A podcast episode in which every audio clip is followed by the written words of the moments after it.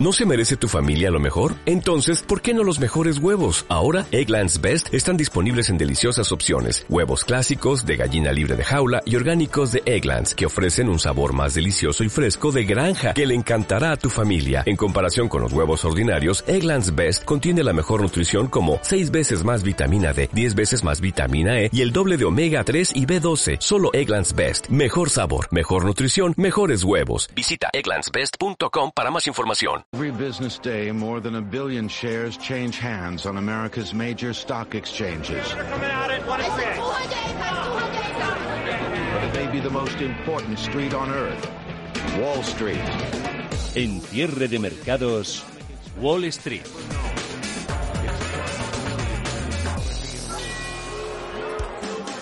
La marcha atrás la desescalada de California y las nuevas tensiones entre Estados Unidos y China puntillaron ayer a Wall Street y han pesado mucho en las bolsas asiáticas, como también está sucediendo hoy en la jornada europea. El mercado sigue intercambiando golpes y cuando creemos o nos confiamos en que se ha iniciado una nueva tendencia alcista, rápidamente aparecen los frenos que nos recuerdan que el camino de la recuperación se enfrenta todavía a importantes desafíos e incertidumbres. ¿Pueden o podrían ser los resultados empresariales el catalizador que necesitan las bolsas para continuar con el rally salir del atasco? Ayudar seguro que, que, podrían ayudar. Buenas tardes y bienvenidos a todos a una tarde de radio en la compañía de todo el equipo de cierre de Mercados Plus. La temporada de resultados ha comenzado ya oficialmente en Estados Unidos y en el resto del mundo con la presentación de las cuentas de la gran banca y ya sabemos cómo les ha ido en el segundo trimestre a JP Morgan, Wells Fargo y Citi. Mal. Les ha ido mal porque la economía ha estado parada, han tenido que hacer más provisiones por créditos fallidos y han tenido menores ingresos. Pero, pero esto o nada de esto es lo importante. Los resultados no son buenos o malos, son mejor o peor de lo esperado. Viviani. Muy buenas tardes. ¿Qué tal? Muy buenas tardes. De los tres, eh, JP Morgan bien, está subiendo en preapertura, City regular y el peor de todos, mal, Si hacemos caso a ese recibimiento que dan los inversores, esas son las notas que se le ponen. JP Morgan sumando avances en preapertura que han superado incluso el 2%, banco que ha pegado el pistoletazo de salida a la temporada de resultados del segundo trimestre, reduciendo el beneficio a la mitad.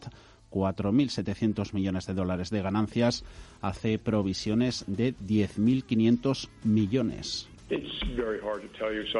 Su presidente ejecutivo y consejero delegado Jamie Dimon ha dicho que no están adelantando tiempos más adversos, sino que lo que están diciendo es que están preparados para ellos. Eleva JP Morgan los ingresos un 15% subidón en lo que factura por trading, tanto de acciones como de renta fija, tres cuartas partes de lo mismo en Citigroup. Le veíamos en unos primeros momentos sumando avances que superaban el punto porcentual, luego se ha dado la vuelta, ahora mismo está en negativo, ingresos y beneficio, pese a ello por encima de lo esperado. El que está cayendo es Wells Fargo, es un banco minorista, pierde 66 centavos por título entre abril y junio son sus primeros números rojos trimestrales desde 2008, ingresa un 90% menos y reduce casi lo mismo, un 85% el pago de dividendo, perdiendo más de un 2% antes de la apertura. Ha rendido cuentas también la aerolínea Delta Airlines,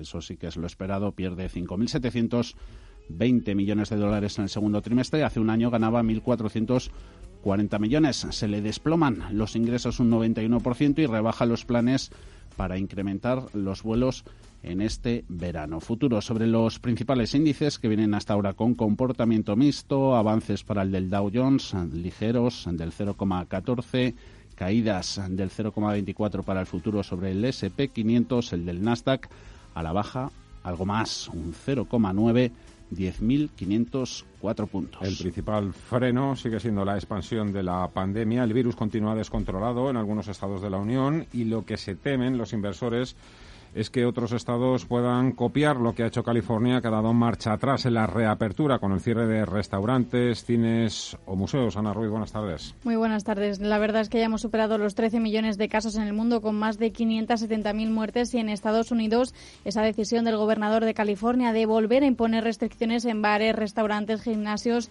e incluso en el trabajo de oficina para frenar la oleada supone un jarro de agua fría para las expectativas de recuperación económica de Estados Unidos. Se ha tomado la decisión de cerrarlos debido a que se están saturando hospitales en varios condados.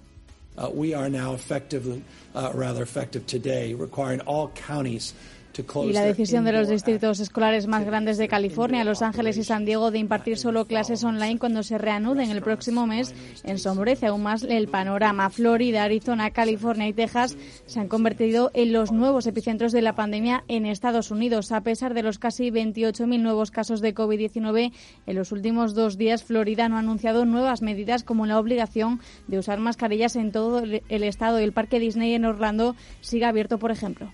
Third is to characterize and test therapeutics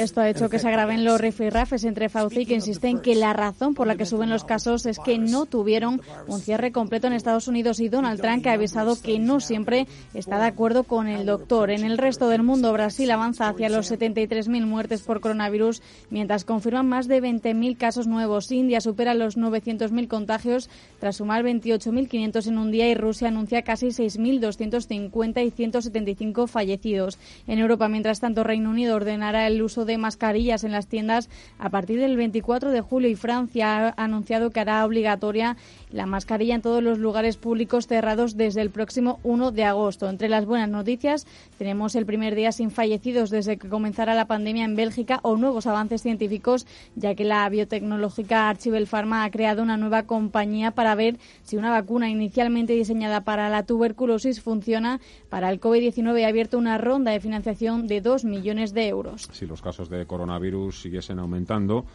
aumentaría también la aversión al riesgo y por ello conviene vigilar muy de cerca a las compañías y a los índices que están subiendo con más fuerza por si pudiesen aparecer las recogidas de beneficios. En esas está hoy precisamente el Nasdaq. La cruda realidad también es que Estados Unidos ha anunciado que se va a oponer a las pretensiones anexionistas de China, tensando todavía más la cuerda, y para complicar eh, todo aún más, bueno, pues está ese trasfondo electoral en el que el candidato demócrata Joe Biden está ganando adeptos y según Goldman Sachs, según Goldman, el mercado ha descontado ya un 62% de probabilidades de una victoria de Biden cuando en enero el 87% de los gestores pronosticaba una victoria sin paliativos del candidato republicano. Paul Mielgo, buenas tardes. Sí, muy buenas tardes. Los bancos de inversión ya empiezan a hacer eh, calabas eh, cábalas ah, y, no, no se fían mucho de las encuestas, sobre todo teniendo en cuenta lo que ocurrió en las elecciones eh, de 2016, cuando Hillary Clinton aventajaba a Trump. Trump sigue cayendo en las encuestas en favor de su rival demócrata Joe Biden. Otro banco de inversión, VS, contempla tres escenarios para los resultados del 3 de noviembre y las consiguientes reacciones en Wall Street. Si se mantiene el actual status quo, es decir, victoria de Trump con el Congreso dividido, Senado republicano y Cámara de Representantes demócrata, los analistas del Banco Suizo señalan que el mercado podría subir de manera moderada y recuperar un 2% de caída con la que llegaría la bolsa justo antes de las elecciones. Trump de momento acusa a Biden de llevar un programa económico radical, aunque intente copiar sus logros. Me plagia, pero nunca podrá hacerlo. Le gusta plagiar, es un plan radical de izquierdas, pero dice las cosas correctas, porque está copiando lo que yo he hecho. La diferencia es que no lo puede hacer, porque quiere subir impuestos demasiado, quiere subir impuestos a todo el mundo, también quiere poner de nuevo una tremenda cantidad de regulación. Y estas dos cosas son las dos principales razones por las que he creado la mejor economía que jamás hemos tenido y ahora la estamos creando otra vez. Según VS, la menor presión fiscal de Trump se vería empañada por la creciente tensión comercial entre China y Estados Unidos. El segundo escenario sería la victoria de Biden, pero con el poder legislativo repartido. Biden, por su parte, acusa a Trump de solo favorecer a los ricos de Wall Street y no a la clase media. La verdad es que en esta crisis Donald Trump se ha centrado casi solo en la bolsa, el Dow, el Nasdaq, no en vosotros, no en las familias. Si soy elegido presidente, me centraré en las familias trabajadoras, familias de clase media, no en la rica clase inversora. Ellos no me necesitan. Las familias trabajadoras, sí. Y según VS sería el mejor escenario para la bolsa, eh, ese que subiría entre un 2 y un 4% por la vuelta de Estados Unidos a una política exterior más amigable. Miguel Ángel Temprano, CEO de Orfeo Capital, considera que el mejor escenario para la bolsa es la victoria de Biden. De los tres escenarios posibles, eh, sin duda alguna la bolsa tomaría como más favorable aquel que gana Biden y los demócratas eh, pasan a tener el control de las dos cámaras, porque eso lo que daría es fundamentalmente estabilidad en la economía. Un solo partido con ideas muy claras llevaría a cabo todo un programa. Quizás de las tres opciones la peor sería mantener el status quo actual porque eh, Trump ha generado muchísima inestabilidad y se ha visto que es muy difícil que le controlen, aunque a pesar de eso le están controlando. Sin embargo, el peor escenario para VS sería una amplia victoria de los demócratas eh, que les asegure la presidencia y el Senado, además de mantener el control en la Cámara de Representantes. Está visto que lo que toca es seguir sufriendo a corto plazo los altibajos que vayan apareciendo porque el virus se mueve como Pedro por su casa, pero la recuperación económica también está en marcha. Es normal que el mercado se tome su tiempo y sus pausas después de subidas importantes como las de semanas anteriores y por otro lado también es justificable y por supuesto perdonable que el ánimo de los inversores esté, esté tocado por los rebrotes del coronavirus. Invertir para sufrir es tontería, pero si uno tiene claro que está en compañías sólidas, que se van a beneficiar de los cambios tras la pandemia y que cotizan a precios razonables de cara al medio plazo, tampoco se preocupe o se anguste o se angustie si le toca sufrir todavía a corto plazo. Esto es la bolsa y esto es cierre de mercados. En Intereconomía, cierre de mercados, ahorro, inversión y mucho más. Con Fernando La Tienda.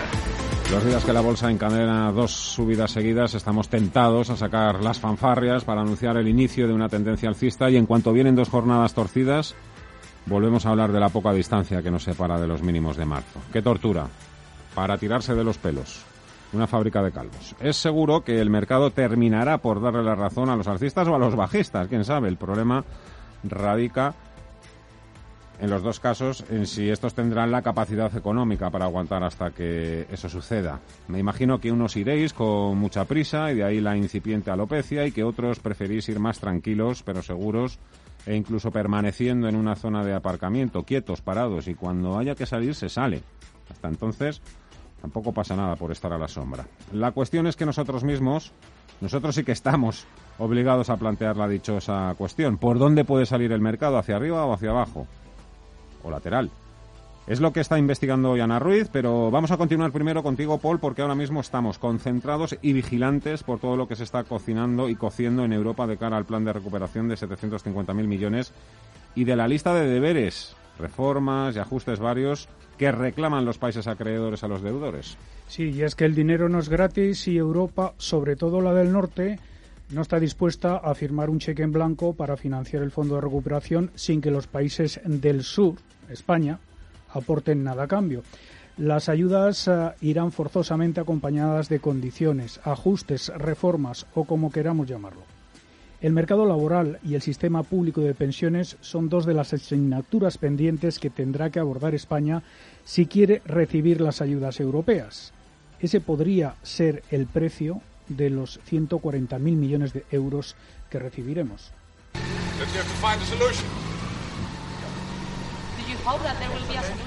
El primer ministro holandés, Mark Rutte, se lo ha dejado bien claro a Pedro Sánchez en su encuentro de ayer.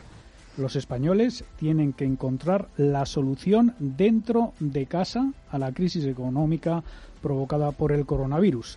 La condicionalidad del Fondo de Reconstrucción no necesariamente significará la vuelta de la Troika o de los hombres de negro a España, pero desde Bruselas nos estarán examinando con lupa no solo en las políticas de flexibilización de empleo y el ahorro en pensiones, sino con el cumplimiento de la consolidación fiscal para reducir el desequilibrio del déficit una vez que la recuperación económica lo permita. Y por aquí podría llegar la subida de impuestos, sobre todo en el IVA, donde la recaudación es más inmediata. La condicionalidad del fondo irá también aparejada a proyectos de inversión que presente España en Bruselas y que respeten la transición verde y digital de la economía europea no es, no es justo que algunos países, por ejemplo ayer el primer ministro holandés pidiese reformas que no se han hecho en España cuando realmente sí se han llevado a cabo. Que hemos tenido reformas unas cuantas durante el gobierno de Mariano Rajoy. Claro, a la fuerza ahorcaban. Zapatero le dejó un déficit del 10%. Nos prestaron dinero para salvar a las cajas de ahorros y a cambio, ¿qué tuvimos? Pues tuvimos una congelación salarial, una reforma laboral, una reforma del sistema financiero y también una reforma del sistema de pensiones. Otra cosa es que no se llevasen al límite, como exigían precisamente estos mismos países. En todo caso, el dinero es suyo, tienen derecho a reclamar condicionalidad. Los alemanes, los austriacos, los finlandeses, los suecos sienten que el coronavirus ha demostrado que el rigor presupuestario es lo correcto. Mejor tener las arcas públicas repletas y saneadas porque siempre puede llegar, por ejemplo, una pandemia y entonces hace falta mucho dinero. Es la revancha contra los países más endeudados o más deficitarios porque una cosa es levantar de forma temporal los dogmas presupuestarios para afrontar los problemas en casa y otra muy distinta embarcarse en una mutualización de la deuda con los países más castigados por el virus, que todo gira alrededor de esa palabra, como ya venimos hablando desde hace ya unos cuantos meses, la mutualización. Si fuésemos mal pensados, incluso podríamos creer que algunos países que invocan la solidaridad europea piensan realmente que sin el euro y sin la Unión Europea ellos estarían mucho mejor. A ver por dónde salimos, a ver por dónde sale Europa. Y a ver por dónde puede salir el mercado a corto plazo. Pues eh, sin duda es una de las preguntas que se hacen muchos inversores y analistas en estos momentos, por dónde va a salir el mercado y si se abre un ciclo alcista o si volveremos más pronto que tarde a las caídas. Aunque mejoran los datos macroeconómicos y la reapertura ayuda a que las expectativas mejoren, actos seguidos saltó un dato nuevo sobre la pandemia que tira por el suelo la euforia. Las vacunas son otro elemento que invita al optimismo porque habrá noticias positivas sobre ellas, pero aquí también saltan las alarmas por si no es efectiva o por si tiene efectos secundarios. Un sinfín de dudas que, sin embargo, no impiden a Roberto Ruiz Soltes de VS a pensar que seguirá el rally alcista en los próximos meses, aunque con menos fuerza, eso sí, de lo que hemos visto hasta ahora pero será una tendencia probablemente menos potente y más errática que en las últimas semanas y seguirá marcada por la desigual evolución de ganadores y perdedores y por episodios de intensa rotación sectorial y por estilos. Eso significa que los índices generales puede que no recuperen mucho más allá de aquí a final de año, pero que puede ganarse todavía un buen dinero en algunos sectores cíclicos y en los negocios ganadores de las transformaciones estructurales.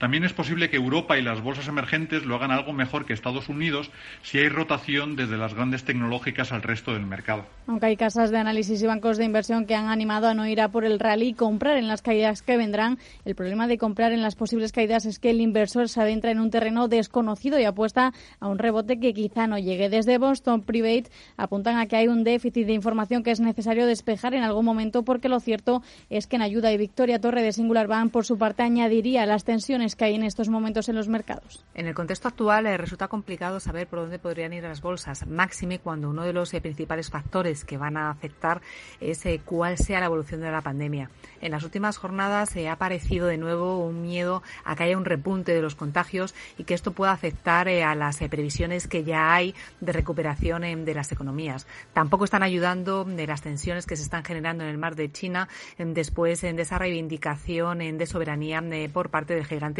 asiático y que de nuevo podría poner en, primera plana las tensiones eh, comerciales eh, con Estados Unidos. Por eso Soltes cree que hay tres tipos de riesgos que pueden mover los mercados tanto al alza como a la baja en los próximos meses.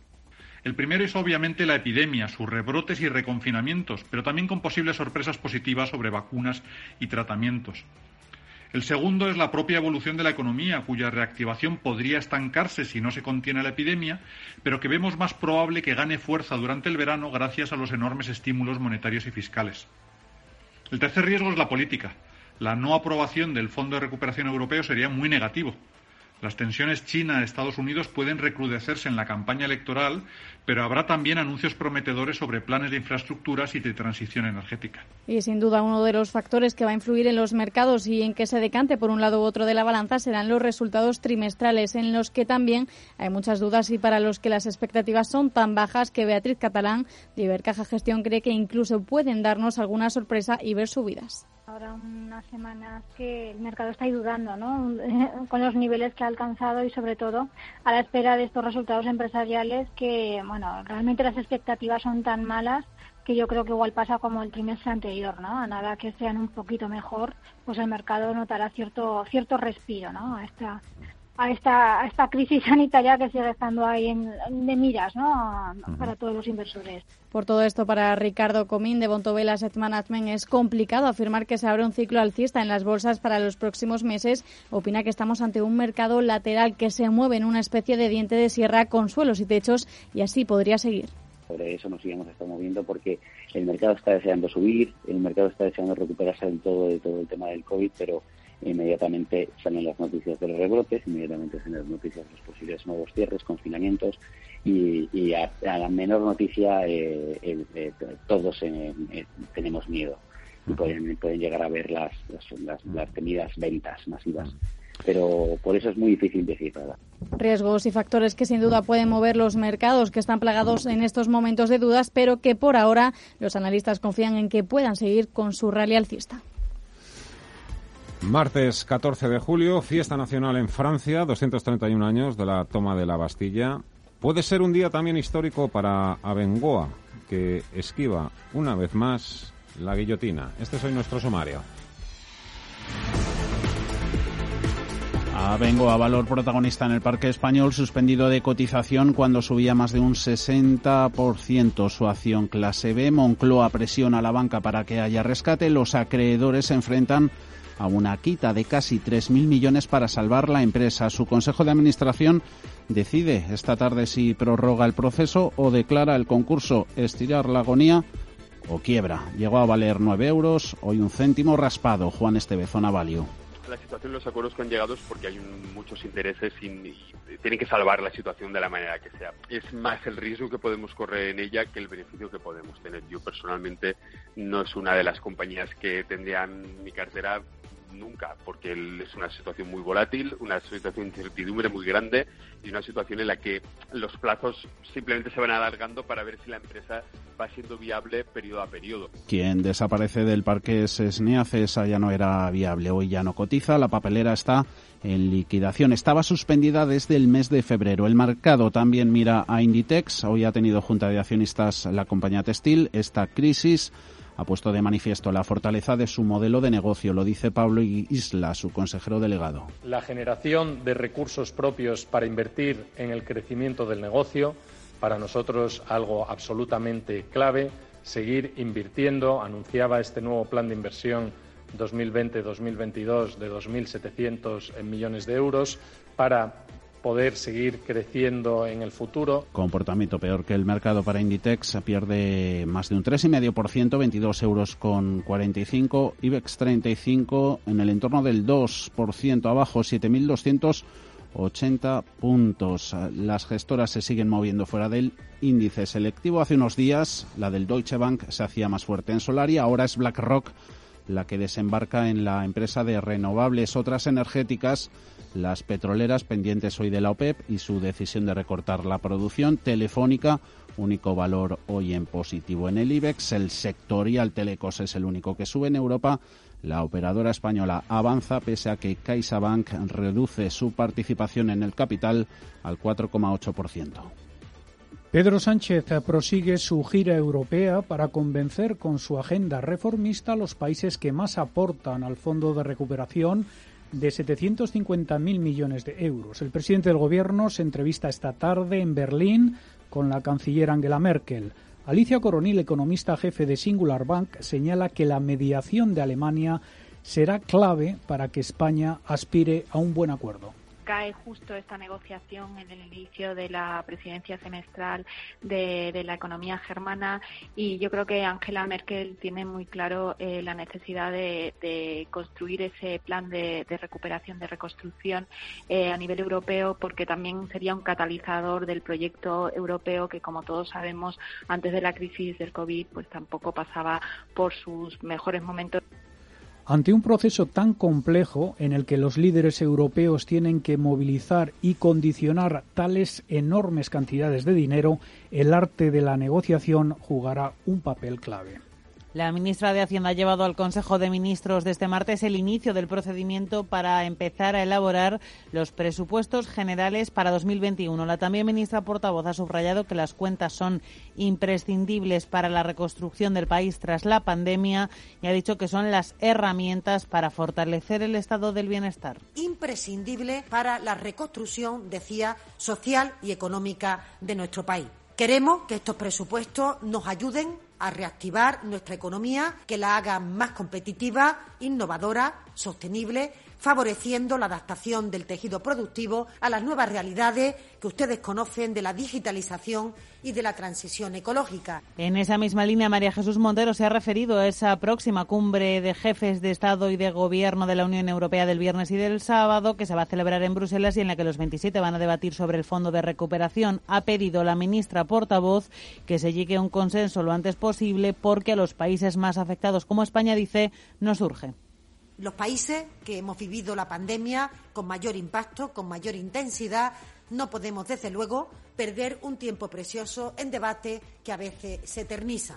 Por su parte, el titular de Sanidad, Salvador Illa, ha llevado al Consejo de Ministros el plan de respuesta temprana en un escenario de control de la pandemia que pretende ordenar las medidas y recursos disponibles que ya se presentaron ayer ante las comunidades autónomas y que podría ser aprobado en dos días en busca de una gestión coordinada de los más de 100 rebrotes que hay en nuestro país. Y los últimos datos del Banco de España sobre el ahorro de las familias destacan el miedo a la crisis y es que entre los meses de marzo y abril se ahorraron 20.300 millones de euros, un 7,5% más que un año antes. La cuestión ahora es saber qué hacer con ese dinero. ¿Sabemos ahorrar los españoles? ¿Qué hacemos con esa cantidad ahorrada durante el confinamiento? Mar Barrero, directora de análisis de Arquia Profim Banca Privada, señala que se está observando un trasvase hacia más riesgo y rentabilidad, ahora que presumiblemente están los bolsillos llenos donde se está canalizando precisamente es hacia fondos de renta variable internacional, fondos globales, fondos de renta fija y donde se ha notado una salida es de aquellos fondos que hasta ahora eran considerados muy conservadores, como son los fondos monetarios, de ahí está saliendo el dinero y sí se está detectando, ¿no? Ese trasvase desde el depósito, desde el fondo monetario, desde el fondo incluso garantizado hacia esta otra tipología de fondos que asumen algo más de riesgo, pero que sí que cuentan con mayor potencial de, rentabilidad.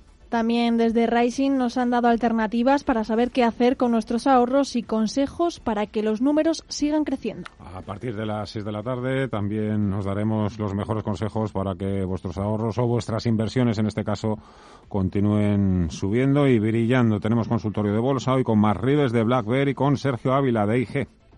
91 533 18 51 o 609 22 47 16 para las notas de voz y WhatsApp. En el futuro inmediato habrá bastante confusión en los mercados y ellos creen que es mejor que esa confusión empiece con nosotros. De lunes a jueves, consultorio de bolsa y fondos de inversión en cierre de mercados. Con Fernando La Tienda, Radio Intereconomía.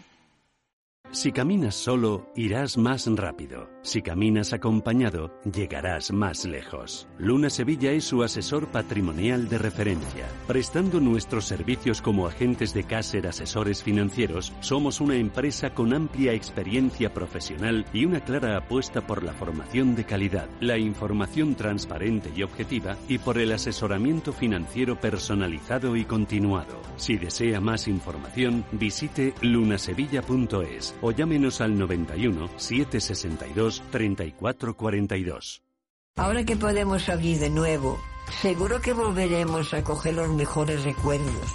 Es cierto que el tiempo ha pasado muy lento, pero seguimos buscando la magia en cada momento. Disfrutar no debería ser un problema.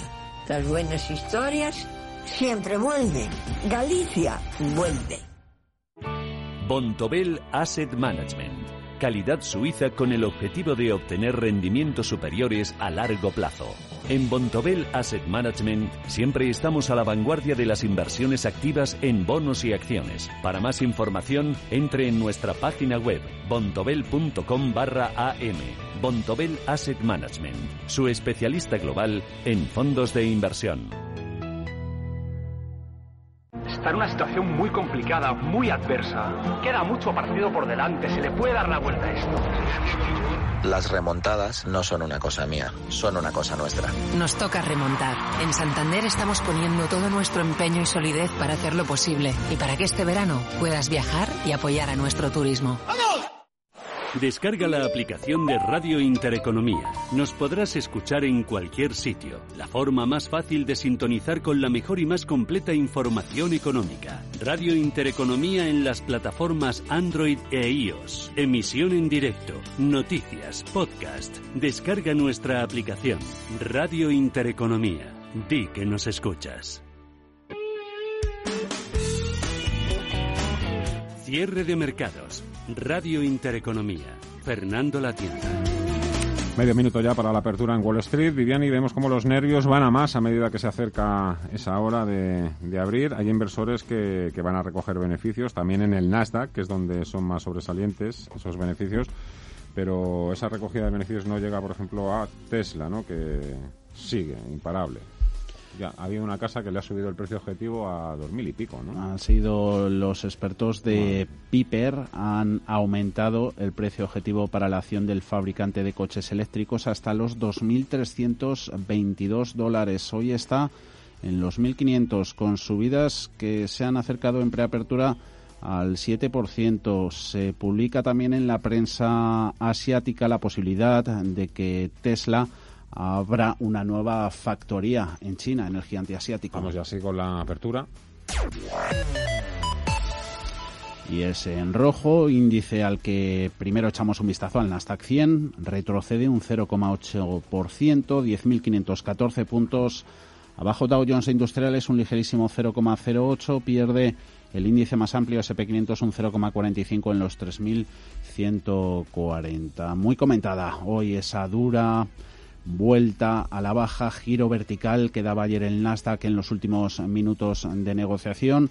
Lo hizo la mencionada Tesla, la vimos subir ayer más de un 16%, luego terminó cerrando cayendo un 3%, es decir, casi un 20% desde los máximos intradía. Hoy no hay buenas noticias en forma de recomendaciones para las tecnológicas porque VS, que era alcista en esta industria, se ha puesto bajista en concreto con dos valores a los que ha degradado su consejo y precios objetivo a Netflix y a Spotify. Caídas, por tanto, en el Nasdaq en un mercado muy pendiente de otros frentes. Está ese cruce de acusaciones entre Fauci y Trump por el aumento de casos de coronavirus en Estados Unidos y el aumento de las tensiones entre China y Estados Unidos en el mar de China. Protagonistas, lo hemos mencionado, los resultados de la banca de los grandes bancos. JP Morgan ha sido los números, los suyos, los que más han gustado y es el único banco de los que ha presentado hoy resultados que aguanta en positivo. Pero volviendo al Nasdaq,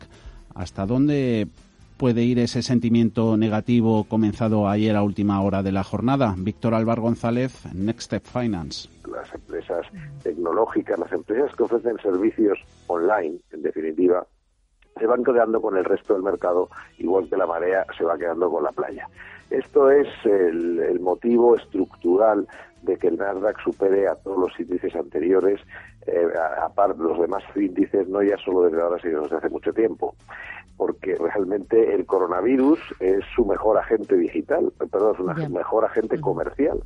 Ahí están las pérdidas en Alphabet Google del 0,91%, Facebook se deja un 0,7%, Microsoft también con pérdidas del 0,58%. El valor que más cae en el promedio industrial es Walt Disney, se deja un 0,96 en positivo.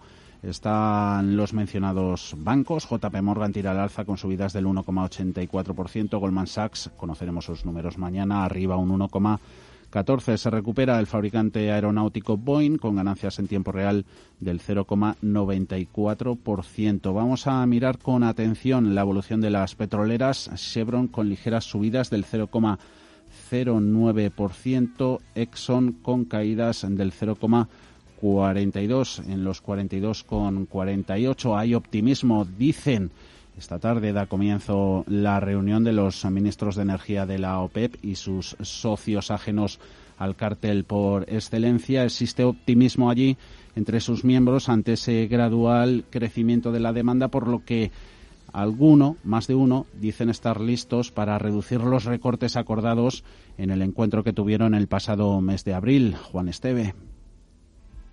Yo creo que ese es el camino. Lógicamente, si volvemos otra vez a, la reducción de la producción o a la reducción de la fabricación, el precio del petróleo, lógicamente, lo va a volver a sufrir. El camino más lógico y el camino más natural que creo que se que van a tomar en esta reunión es reducir la producción para que haya menos oferta y al haber menos oferta, lógicamente el precio lo podamos mantener o se pueda mantener. Hemos comentado cómo crecen las tensiones en las últimas horas entre China y Estados Unidos, ahora en relación con los mares del sur de la China. Los incidentes parecen ser bastante serios. Hoy, por ciento, en China hemos dado cuenta de los datos de exportaciones e importaciones. Han quedado muy por encima de lo esperado en ambos casos. En Estados Unidos se ha conocido IPC Mayor incremento en los precios en 11 años por los precios energéticos. El IPC aumenta en tasa mensual en junio un 0,6%. Se esperaba un incremento del 0,5% frente al dato anterior que fue de caída del 0,1%, una décima. Las 3 y 35 minutos de la tarde. Primer análisis con Patricia García de Macroyil. Hola Patricia, ¿qué tal? Muy buenas tardes, ¿cómo estás? Hola, muy buenas tardes, muy bien. Em, ¿Qué esperáis para la jornada de hoy? Que ha arrancado un poquito pues torcida ya. Sí, sí, volatilidad estos días. Eh, hay muchas referencias que los inversores tienen que digerir, como esta campaña de resultados, que es lo que nos va a deparar. Y también pensando un poco en la economía, que nos estaba dando sorpresas positivas, pero que con los rebrotes pueden empezar a dejar de darnos esas sorpresas positivas. Así que vemos volatilidad y más cuando nos acercamos a un vencimiento de futuros a final de semana. En fin, eh, mucha volatilidad es lo que vemos en, los próximos días. En una primera lectura rápida, ¿qué le han parecido los resultados de los tres bancos que han presentado hoy resultados? Bueno, eh, lo que demuestran es lo que está pasando, que se están preparando para una caída fuerte, o sea, un repunte en, la morosidad y eso lo vemos en, los, en las provisiones que, se están gestando en sus balances, pero tanto Citigroup como JP Morgan, sobre todo JP Morgan, han dado sorpresas positivas como bancos de inversión que son en su parte de trading, que es una parte menos mm, estructural, lo que bueno que, que es más coyuntural porque ha subido muchísimo la renta variable y se han podido beneficiar de ellos. Y con eso JP Morgan ha salvado muy muy bien la cara, Citigroup un poquito peor pero también bien. Y Wells Fargo que tiene ese menor componente de banco de inversión es el que es el que ha sufrido más. Eh, también que puedan mantener sus dividendos es una buena noticia en el caso de Citigroup y JP Morgan. Sí, le iba a preguntar si habrá suficientes sorpresas positivas para relanzar a las bolsas. Nosotros lo que vemos en la campaña de resultados es que sí que puede funcionar como soporte, pero quizá no funcione esta campaña de resultados como el catalizador al que tiene acostumbrado al mercado. ¿Por qué? Porque sí que vemos que va a haber un alto índice de sorpresas positivas, o, creemos que puede haber un alto índice de sorpresas positivas, porque se han recortado muchísimo las estimaciones de resultados, los recortes mayores en el último trimestre, eh, incluso eh, del peor eh, trimestre del de la crisis financiera, incluso han sido más, más profundos esos recortes de estimaciones que en la crisis financiera y por ahí podríamos tener eh, esas sorpresas positivas. Por otro lado, también eh, estas sorpresas económicas que hemos ido teniendo en las últimas semanas, en el último mes y medio aproximadamente, también puede hacer que esas sorpresas positivas eh, sea un índice elevado y también, bueno, pues la, caída del precio del crudo, la caída del, del dólar, todo eso puede funcionar para que esas sorpresas positivas sean altas. Lo que pasa es que mm, por donde no vemos que puedan dar mucha ilusión a los inversores, pues porque eh, las relaciones están en niveles muy exigentes, que eso ya lo venimos comentando desde hace mucho tiempo. También porque, eh, bueno, pues el, índice de sorpresas económicas positivas podría empezar a, ralentizarse y eso ya lo están viendo también las compañías desde mediados de junio y se están enrareciendo las expectativas de futuro y vemos que quizá las compañías no puedan dar una visibilidad suficiente para que los inversores se atrevan a entrar, sobre todo en estos niveles de valoración. Hablemos también, si le parece, de expectativas macro. ¿Cómo marcha la economía de Estados Unidos? O mejor preguntado, ¿cómo puede marchar si estados de la importancia de California dan marcha atrás en la desescalada? Claro, eso es lo que veníamos comentando. Es verdad que la economía de Estados Unidos nos estaba dando eh, unos indicadores muy positivos. Veíamos una recuperación muy fuerte, tanto en consumo como en las encuestas de, de manufacturas pero ya estamos recibiendo otros indicadores adelantados desde el mediados del mes de junio que nos hablan de tráfico, de reservas en restaurantes, de movimiento en los centros comerciales, que nos están dando ya una pista de que esa recuperación tan fuerte del mes de mayo eh, podría empezar a partir del mes de julio o incluso ya desde junio a, ralentizarse. Y bueno, pues ahí vemos esa recuperación en V que, nos estaba dando ese mes de mayo cierta, cierta esperanza, pues que puede, puede moderarse. Me queda un minuto y no me puede pasar, pero no me resisto a preguntarles si ustedes, eh, vosotros, incluís o recomendáis las FANG, las grandes tecnológicas en cartera.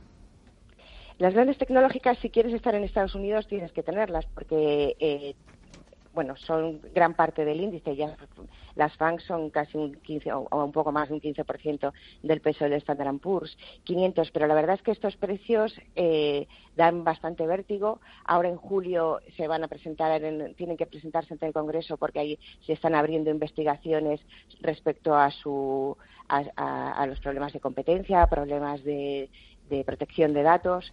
Es decir, vemos un mes de julio un poquito enrarecido. Además, ahora las casas se están poniendo, después de que vengan subiendo con gran fuerza en estos últimos meses, eh, se están poniendo un poquito más cautas. Creemos que quizá podríamos aprovechar mm, próximas caídas que pueden ocurrir para, para, para entrar en estas compañías pero sin, sin pasarnos. Lo ha clavado. la que nos ha pasado ha sido usted. 60 segundos. Patricia García Macrogil, muchísimas gracias. Un fuerte abrazo. Hasta otra. Muy buenas tardes. Hasta luego. Adiós. Gracias.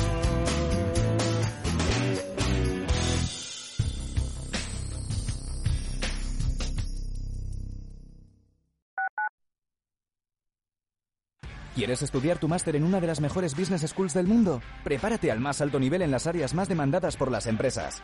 Digital Project Management, Real Estate, Turismo o Digital Marketing. Estudiarás en dos de nuestros campus europeos disfrutando de una experiencia internacional incomparable. ¿De verdad crees que todas las business schools son iguales? Entra en asfarasyouwant.com e infórmate. ESCP Business School. It all starts here. Descubre una mejor forma de invertir con Finanbest, agencia de valores. 50.000 fondos seleccionados para ti, monitorizados día y noche, con menos costes y más rentabilidad en asociación con el mayor banco de Europa. Entra ya en finanbest.com y gestiona tus ahorros en un solo clic. Centro Ciudad Sol, 38 grados a la sombra, rebaja, 6 horas visitando tiendas y la luna del coche rota. Este verano tu coche no puede fallar y tu seguro menos. Por eso con Mafre tu seguro de coche tiene centros de servicio exclusivos. Ahora hasta un 50% de descuento y muchas ventajas más. Consulta condiciones en mafre.es. Mafre. Radio Intereconomía comienza una nueva época tras 25 años de experiencia. Te invitamos a seguirnos. Ahora que la luz al final del túnel está más cerca, en Murprotec queremos apoyarte con nuestro bono de protección social para familias y empresas. Destinamos un millón y medio de euros en ayudas directas para crear lugares más seguros y saludables, eliminando las humedades de forma definitiva. Llámanos al 930 1130 o accede a murprotec.es. En Parque de Atracciones de Madrid recuperamos las risas, la diversión, la emoción y el tiempo con vosotros. Volvemos con todas las medidas de seguridad e higiene para que revivas el vértigo con nuestras atracciones y disfrutes de los nuevos espectáculos en el Gran Teatro Auditorio, La Patrulla Canina y Bob Esponja. ¡Vuelves, seguro! Compra ya tu entrada en parquedeatracciones.es.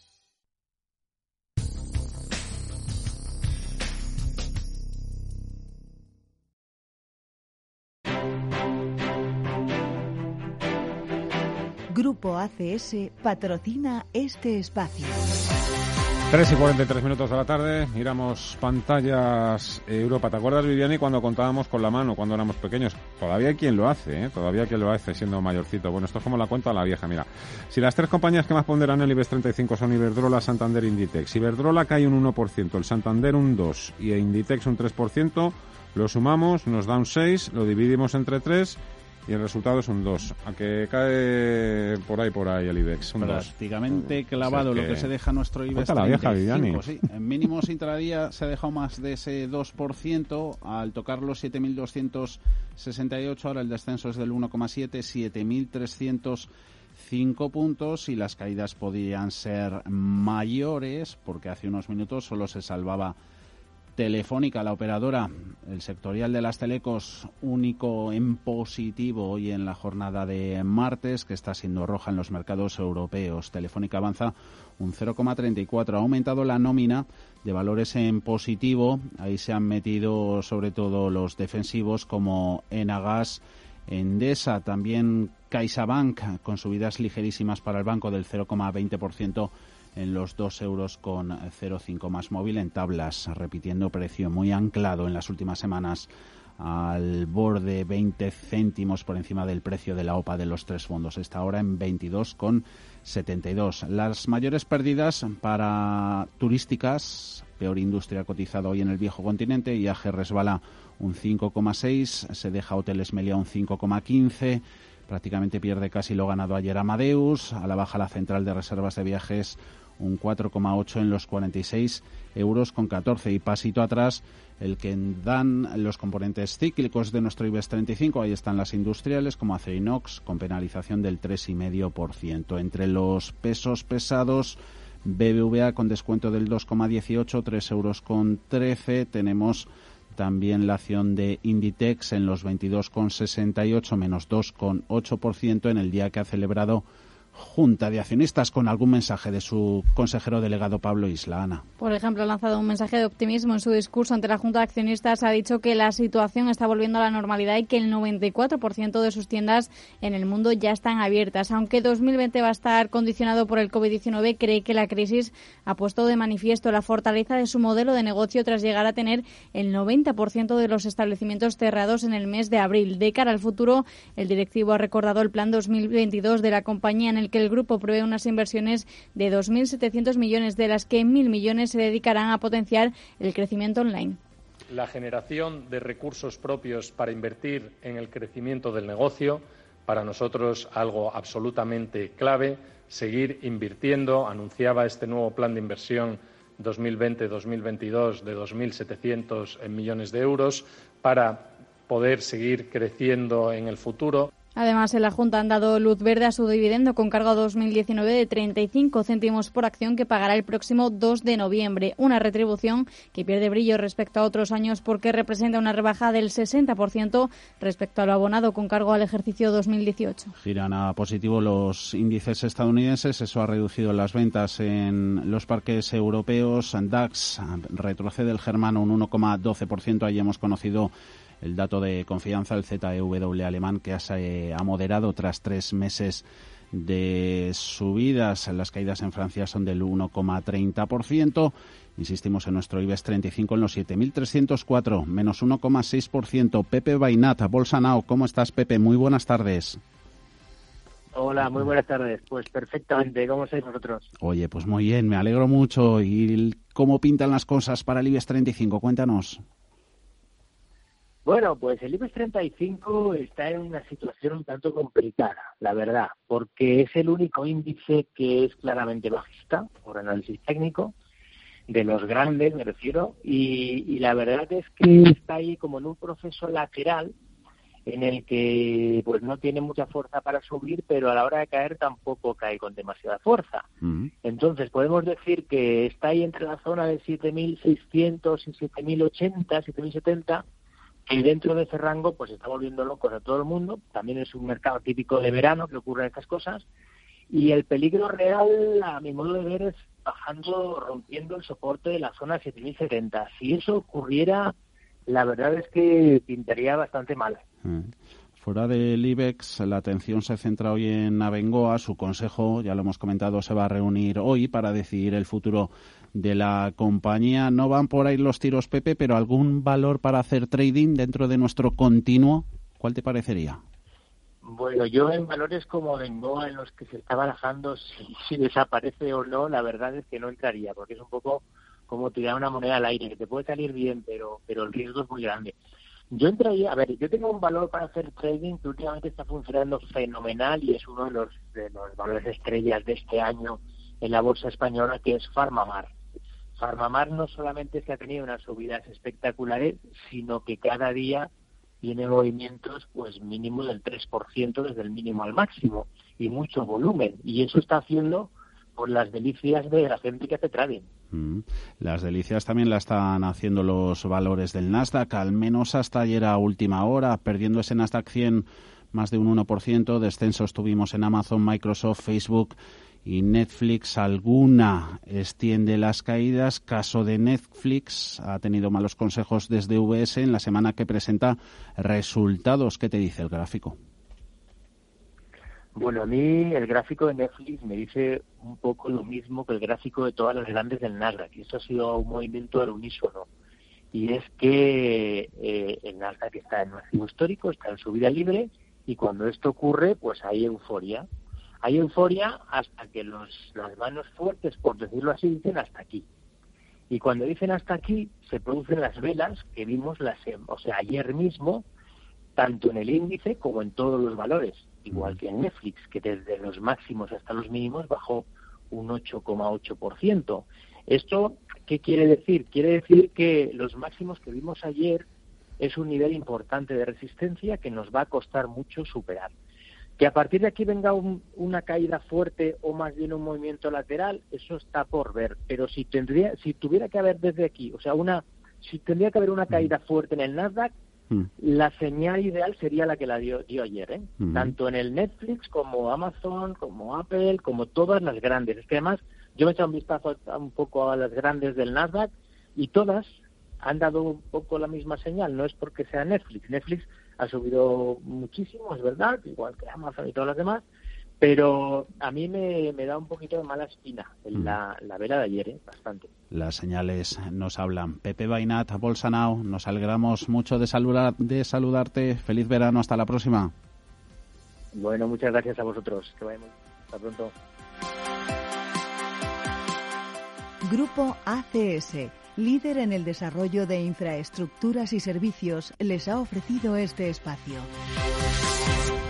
Ahora que hablabas de trading con Bainat, ha sido la tabla de salvación de los bancos de inversión norteamericanos durante la pandemia. Eso se refleja también en los resultados que han presentado hoy JP Morgan y compañía. Y tanto su facturación, la de estos bancos en sus divisiones de trading, han hecho caja con los altos volúmenes de negociación en los parques, tanto en renta fija como en renta variable, también gracias a la volatilidad que de momento está dejando la pandemia. JP Morgan ha elevado sus ingresos hasta su nivel de facturación más alto de la historia, así lo reconocía su consejero delegado Jamie Dimon en la presentación de resultados. Ingresa en los mercados sus tarifas un 79% más que en el segundo trimestre del año anterior. En renta fija los ingresos aumentan un 99%, en renta variable un 38%.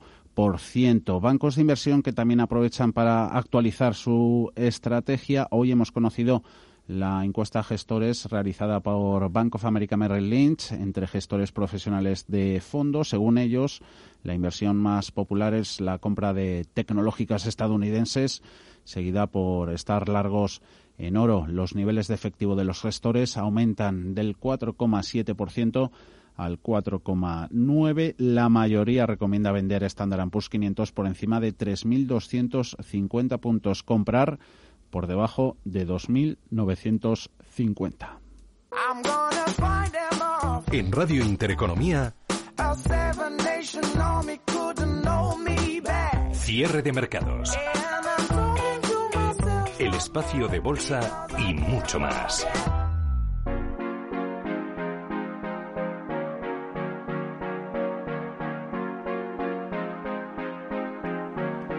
Confinamiento ha hecho a los ciudadanos redescubrir muchos aspectos de sus viviendas a los que habitualmente daban poca importancia, pero que se han demostrado vitales para mejorar la calidad de vida justamente en el sitio donde la hemos desarrollado estos meses, en el interior del propio hogar.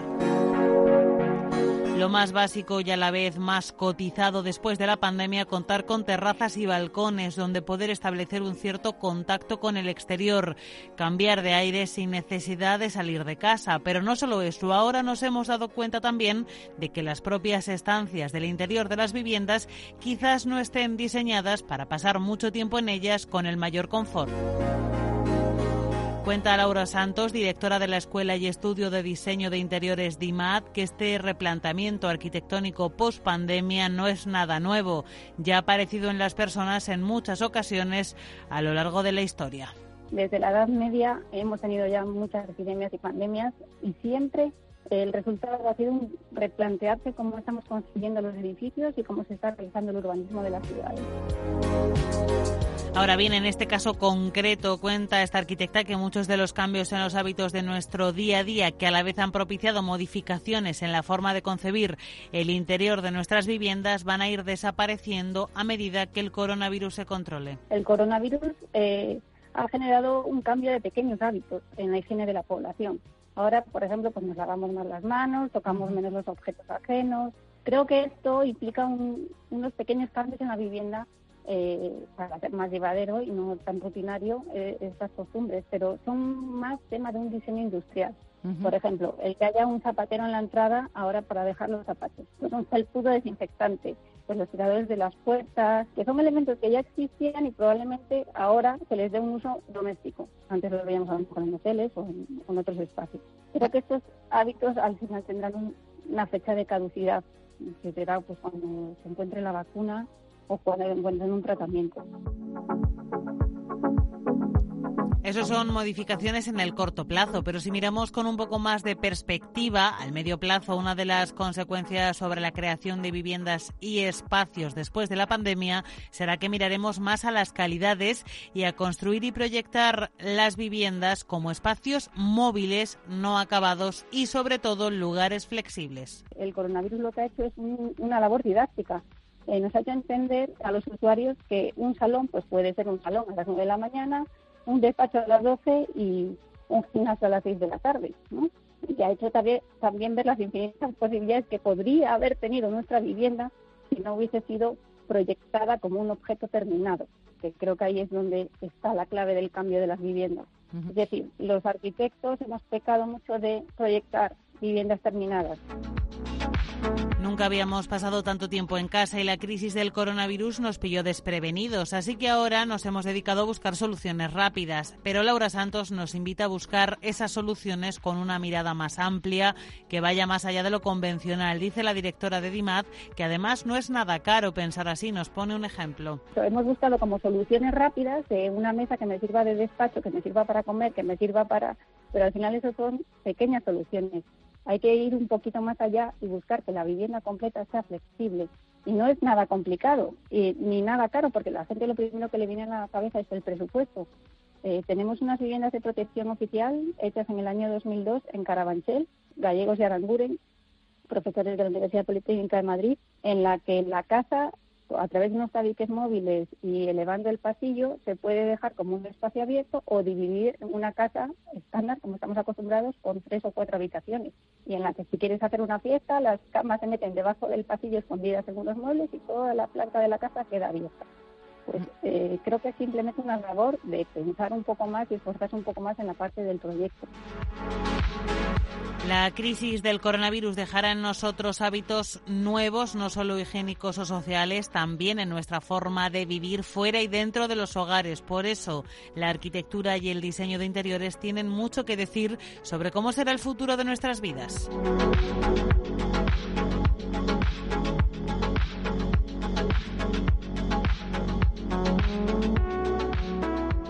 Toro Multi-Exchange es la plataforma que centraliza todas tus cuentas de criptos bajo una única interfaz. Te permite hacer un trading fácil con trailing stop y realizar arbitraje de forma segura entre todas tus cuentas. Sin comisiones, sin custodia, tus fondos siempre en tus cuentas. Olvídate de complicaciones con Cryptoro Multi-Exchange. Cryptoro.com. FinTech for a New Era.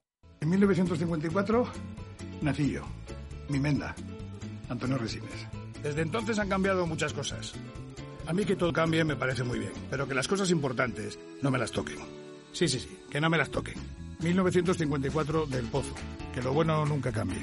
Hasta luego. Cuando en los mercados todo es... Parece que cualquier broker es bueno. Pero cuando los mercados son...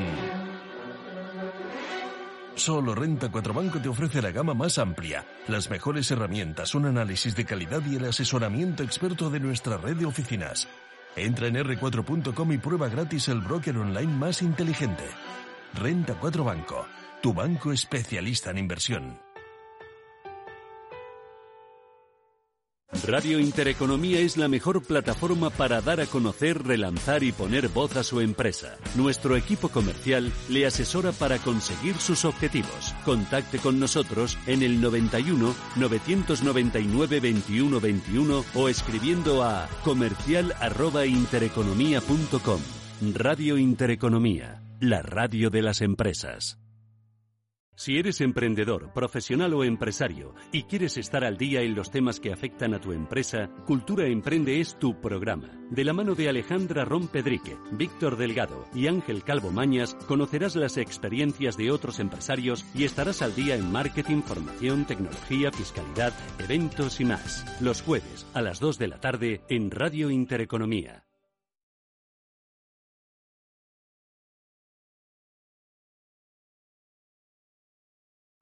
Son las 4 de la